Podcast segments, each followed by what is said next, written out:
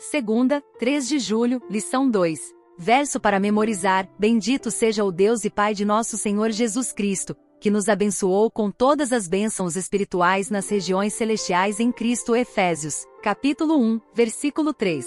Redenção cara, perdão abundante. O pecado tinha dominado os Efésios. Paulo declarou que eles tinham sido mortos-vivos antes de encontrar Cristo, mortos em suas transgressões e pecados, vivendo conforme Satanás ordenava, conforme está escrito em Efésios capítulo 2, versículos 1 ao 3. Escravizados pelo pecado, não podiam se libertar, precisavam ser resgatados. Deus fez isso mediante a graça em Cristo. Paulo celebra duas bênçãos da graça aos crentes, redenção e perdão. Ouça Efésios capítulo 1, versículos 7 e 8. Em quem temos a redenção pelo seu sangue, a remissão das ofensas, segundo as riquezas da sua graça, que ele tornou abundante para conosco em toda a sabedoria e prudência. Vamos comparar o uso desse conceito com Colossenses capítulo 1, versículos 13 e 14, Tito capítulo 2, versículos 13 e 14 e Hebreus capítulo 9, versículo 15. Ele nos tirou da potestade das trevas e nos transportou para o reino do Filho do seu amor, em quem temos a redenção pelo seu sangue, a saber,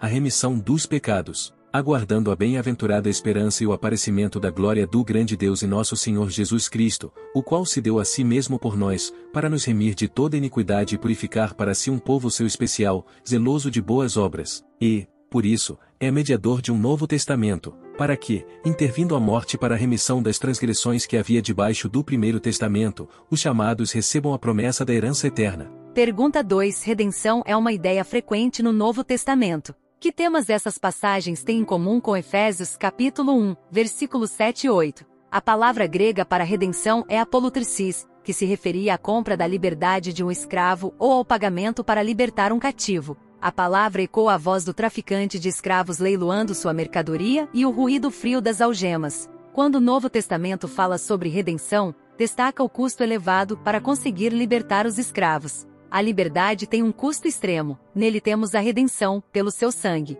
A noção de redenção celebra a generosidade de Deus em pagar o alto preço da liberdade. Deus nos dá liberdade e dignidade. Não somos mais escravizados. Alistair M. Segrater declara, abre aspas, ser redimido é ser tratado como pessoa, não como objeto. É tornar-se um cidadão do céu, em vez de um escravo da terra, fecha aspas. Livro What Was God Doing on the Cross, página 78. Observe com atenção que a ideia de que Deus paga o preço da redenção a Satanás é medieval, não bíblica. Deus não deve nem paga nada a Satanás. Os benefícios do Calvário incluem a remissão dos pecados, na cruz, Cristo pagou o preço do nosso pecado passado e futuro, cancelando o escrito de dívida que era contra nós e que constava de ordenanças. Ao realizar essa obra de redenção e perdão por meio de Cristo, Deus age como nosso generoso Pai, com a riqueza da sua graça que derrama abundantemente sobre nós. O que significa termos sido perdoados e redimidos pelo sacrifício de Cristo?